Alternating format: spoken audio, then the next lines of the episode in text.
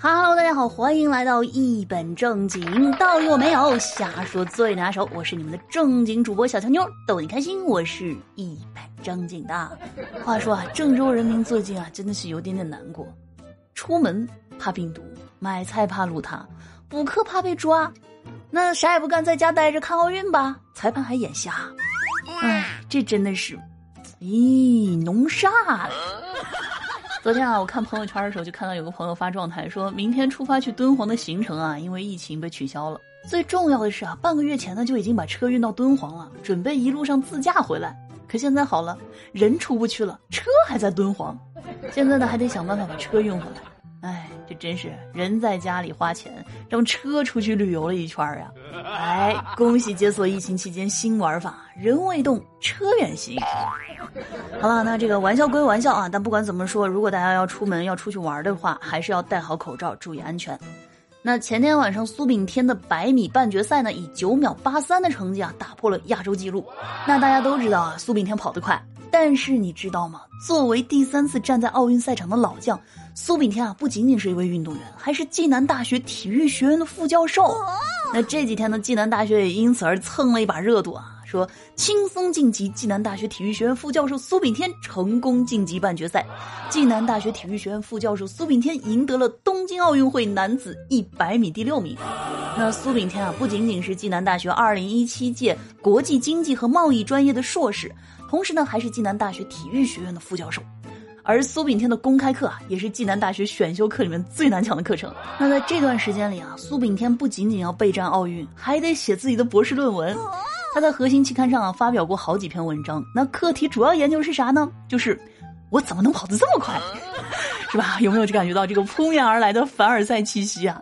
苏教授表示，嗯，对我就是研究我自己啊。平时，他曾经呢写过一篇名为《中国男子一百米短跑的回顾和展望》的论文。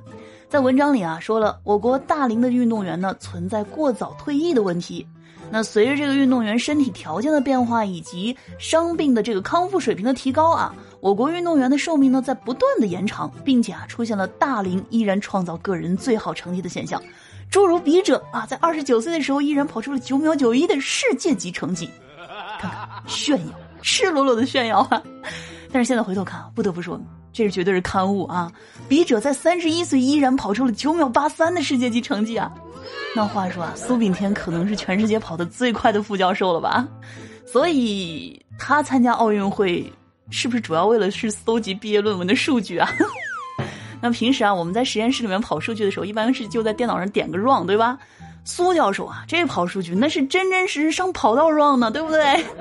突然发现啊，跑得比我快的人学习还比我好，唉。小时候啊，还总有人说什么搞体育耽误学习啊？话说谁说的？那说完了我们这个国家之光啊，再来说说这段时间的最大的瓜。那七月三十一号晚呢，北京警方通报啊，吴亦凡呢因为涉嫌强奸被拘留了。那随后啊，吴亦凡的微博、抖音、今日头条、百家号、微博、超话、贴吧、豆瓣啊，等等等等，全都没了。网易音乐、QQ 音乐、酷狗音乐、咪咕音乐呢，也全部将吴亦凡的音乐下架了。从此啊，查无此人，全平台封禁吴亦凡，包括呢当年把他放在一番做宣传的一些影视作品，如今呢也是查无此人，只剩下一串数字啊，幺三三七零零零，四弟啊。只要进去，那就没有自己的名字了。幺三三七零零就是你的终身代号。那话说啊，这种封禁力度呢，可谓是内娱第一人啊。吴谦某种程度上来说，也算是创造了历史了。那不仅如此，微博上当初呢发文挺吴的，给他洗地的，甚至说出睡粉是福利的恶臭言论的不少大 V 呢，也因此被封号禁言了。那据统计呢，因为吴亦凡这次被禁言和永久关闭的账号啊，有九百九十个之多。哎呀，这下呢再也没有什么脑残粉丝洗地、脑残大 V 出来恶心人了，真的是，嗯，天朗气清，神清气爽。而且啊，不仅如此，杜莎夫人蜡像馆呢也是紧随时事。有网友爆料啊，说呢，今天呢去了南京东路上的杜莎夫人蜡像馆，发现啊吴亦凡的蜡像居然还在，只不过呢是换了囚服。其实啊是可以理解的，蜡像毕竟是花了钱的，对吧？如果砸碎了扔掉了也挺可惜的。哎呦，但是换了囚服这个想法呢，确实挺好的。建议啊，再给他单独搞一个展区，名字呢就叫铁窗泪。这样呢，绝对能给那些狂热粉丝好好的上上课，是吧？与其把心思和时间还有精力扑在追星上，还不如好好学习，平时在家多陪陪爸爸妈妈呢。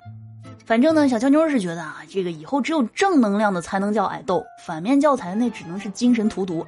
就好像是酒精啊！近日呢，山东青岛一则交警查酒驾的视频啊，就在网上遭到了热传。一个自称自己是加拿大人的司机呢，接受酒驾检测的时候啊，不仅不配合，而且啊态度恶劣。在这个检查过程当中呢，他不停的朝着警察大喊说啊，自己是加拿大人，说你们可以像加拿大警察一样拔枪啊、射击呀、把我击毙呀、干掉我呀！真的。警察估计内心 OS：从未听过这么贱的要求啊！而且呢，他还反复强调说自己是做老师的，说呢，一个人生活二三十年怎么能不违规呢？真的拉倒吧，可别说自己是老师了，这简直是抹黑“为人师表”这几个字。不久之后呢，一个认证为加拿大约克大学商务学院特聘教授的微博号呢，公开发表了一份道歉。这位赵老师呢，在道歉信里表示：“哎，自己言行不当，万分后悔。”这下呢，是彻底不嚣张了。不过话说啊，这是现在都是什么思路？一违法了就想起来自己是加拿大人了。不过他也不孤单，他乡遇故知是吧？你那加拿大老乡吴谦儿现在正在里面等着你呢，你们进去没准还能一块叙叙旧。到时候啊，彼此手牵着手，互相唱一首挽留。昨天啊，在单位我们说起了自己被挽留的经历啊，二狗说跟你们说啊，我也曾经被人挽留过。你不知道当时那小姑娘拉着我的手说：“哥。”你没买单就想走啊？我们公司啊来了个新人，业务水平一般，大家呢就很好奇他当时怎么进来的。然后啊，这新人就说了：“啊，我面试的时候，HR 问我说你未来几年的目标是什么？我就说，啊，嗯，我希望能够成为像您一样的人。然后我就被录用了。千传万传，马屁不传，对不对？面试技巧加一啊，学会了吗，各位？那工作技巧学得好啊，升职加薪不怕跑，夫妻相处有妙招，爆笑夫妻让你笑。小乔妞的全新情景段子专辑《爆笑夫妻》新品上线，看沙雕夫妻相爱相杀，爆笑日常，赶紧来订阅收听吧。好了啊，那最后的时间呢，让我们来看看上期的听友留言。那上期呢，我们的互动话题是来说一说自己的特长啊。听友苟且儿马工啊说，如果早起算奥运项目的话，真的。我连牌儿都摸不着，但是如果加班算奥运项目的话，我和我公司一定能拿到单人和集体双冠军。哎呀，太惨了！我掐指一算，这位听友估计是程序员。听友暗影紫猫啊说，如果熬夜能进奥运项目的话，我至少能进市队。熬什么夜呀，对吧？我们一般都不熬夜啊，熬夜对身体不好，都是通宵。听我龙 Sir 说，对于中年男人来说，钓鱼等于释放压力，等于难得清静啊。划重点了，难得清静应该是重点。就这么跟大家说吧，钓鱼呢就跟每天下班之后啊，在车库抽根烟再回家的性质是一样的。哎，这个龙子儿一看啊，就特别的有生活。那说到这儿，我其实突然想问个问题，哎，这个就当成咱们本期的这个互动话题吧。什么呢？就是对于男生而言啊，女朋友呢逐渐变得邋遢不修边幅，还有变得唠叨，这两项呢哪一项更不能让你接受？为什么呢？感觉这个是不是 死亡死亡问答？听友社会你东东哥啊说讲的不错啊，钓鱼好啊，一级棒啊，鉴定完毕，中年男人。听我小俏妞的粉条胡说十道啊，说万水千山总是情，多爱俏妞行不行？虽然才刚刚开始听俏妞、看俏妞、爱俏妞，但是就发现俏妞真的是爱不释手啊。听我雪狼说俏妞没有凉，所有的人都觉得俺们家俏妞美丽又高贵，高攀不起，不敢前来骚扰。这是把没人评论给我解释的最清新脱俗的一回。听有淘派限定啊，说好不容易做到小俏妞节目的地板啦，不说了啊，直接快乐住在这儿了。常来啊，欢迎常驻。听友八八屋说，一看今天的奖牌榜，说日本那么多奖牌，一查柔道分十五项，十五块金牌，还没比完，日本就拿了八块柔道金牌。突然觉得啊，跳水应该每隔一米弄个比赛，三米板、四米板、五米板，咱能像他那么无耻吗？对不对？要有小俏妞的脚，说为了听小俏妞的西米团，我用了六个月的零花钱买了一个月，希望读到我。此处应该有一段悲伤的音乐。